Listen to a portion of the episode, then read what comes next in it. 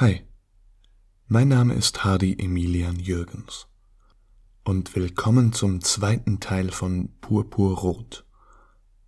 Die Geschichte von Ners habe ich in der letzten Folge angefangen und möchte ich euch heute ein Stück weiter erzählen. Vorher noch etwas Werbung in eigener Sache und zwar nehme ich am Wettbewerb für den Deutschen Podcastpreis teil. Und da geht es gerade ums Publikumsvoting. Sprich, wenn ihr mich unterstützen möchtet, würde ich mich freuen, wenn ihr auf deutscher-podcastpreis.de geht, ähm, danach Hardy Cloud Kurzgeschichten sucht und dann eure Stimme für mich abgebt. Das müsst ihr auch nur einmal machen.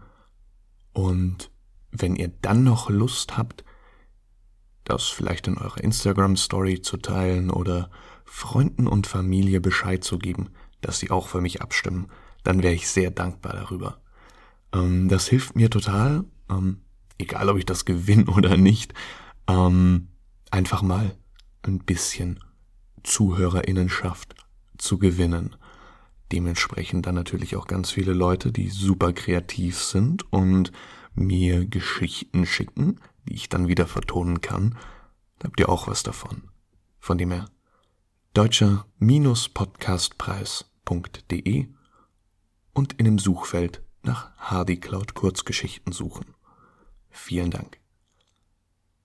So, jetzt möchte ich euch nicht weiter auf die Folter spannen und wir machen bei der Geschichte da weiter, wo wir letzte Woche aufgehört haben.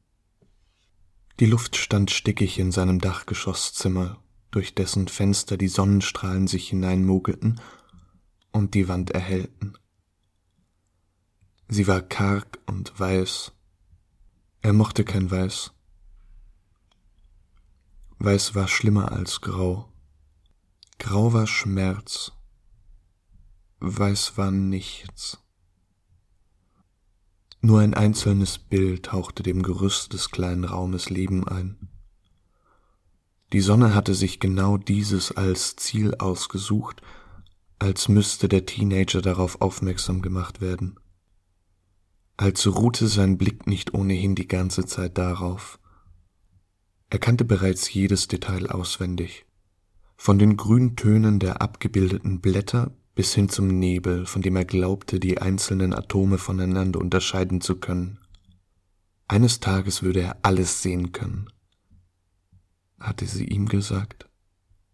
Dann, wenn er groß war. War er das jetzt? Er ließ die Sonne seine Haut kitzeln, die Lider flattern, die Wimpern seine Wange streifen, als wäre es leicht, sich von neuem durchströmen zu lassen. Es passierte nicht und brachte sein Herz vor Erleichterung dennoch zum Beben. Denn es reichte für den Entschluss, ausbrechen zu müssen. Äh, bist du dir sicher, dass du das tun möchtest? Es war nicht das erste Mal, dass man ihm diese Frage stellte. Als würde sie etwas ändern. Er nickte nur, bemühte sich um ein Lächeln, das seine eisigen Augen nicht glänzen lassen wollte. Aber dann bist du so weit weg. Kriegst du da nicht Heimweh, mein Junge? Die Hand seiner Oma fühlte sich anders an seinem Gesicht an als die seiner Mutter. Sie sorgte für Sprenkel aus Marineblau auf sanftem Beige.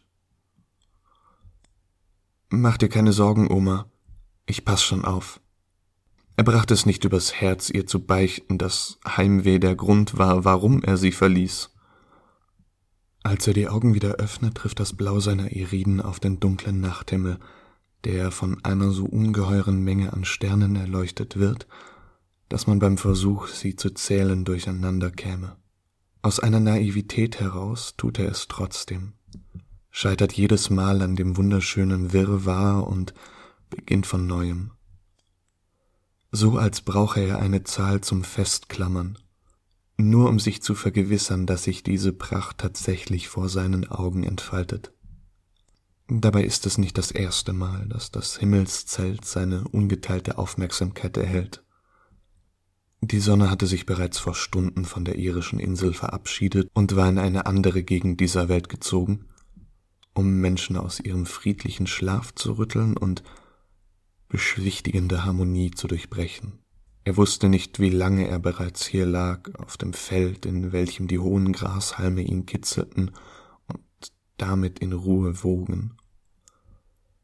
Mit Gewissheit konnte er lediglich sagen, dass er den Himmel bereits so lange beobachten musste, um zu sehen, wie langsam seine Farbe sich veränderte. Mit so viel Leichtigkeit, dass der Neid in seinem Inneren Ockerfarben hochkochte. Er wirkte gelähmt, so wie er in seinem Hoodie bekleidet auf diesem winzigen Fleck in Balance Calyx lag. Die Hände in den Taschen vergraben und die Augen den gemächlichen Wandel der Zeit beobachtend. Der bittere Nachgeschmack des Neides wurde hinfortgespült, als die Welt immer dunkler wurde und die hellen Punkte am Firmament zu strahlen begannen. Auf kindliche Weise teilten sich seine Lippen beim Anblick. Nicht nur ob der unvergleichlichen Schönheit. Da war etwas anderes, das seine Sinne einnahm und seinen Puls anstachelte. Er war 17 Jahre alt, als er das Purpurrot wieder schmecken konnte und dabei vergaß zu atmen. Das ist eine, denke ich, eine schöne Stelle, um hier wieder einen kleinen Break zu machen und euch zu versprechen, dass ich nächste Woche die Geschichte fertig lesen werde. Bis dahin stimmt für mich ab auf www deutscher-podcastpreis.de. Teilt die Folge auf Instagram oder Facebook oder WhatsApp oder per Brieftaube. Ladet sie als MP3-Datei runter und schmeißt sie irgendjemanden auf einem USB-Stick in den Briefkasten. Ich weiß nicht, was ihr so an einem Donnerstag vorhabt. Aber das klingt doch nach einem Plan. Ich hoffe, euch hat die Folge genauso gut gefallen, wie mir sie Spaß gemacht hat einzulesen. Danke nochmal, Ners, für diese wundervolle Geschichte. Und bis nächste Woche bei Hardy Cloud Kurzgeschichten. Gute Nacht.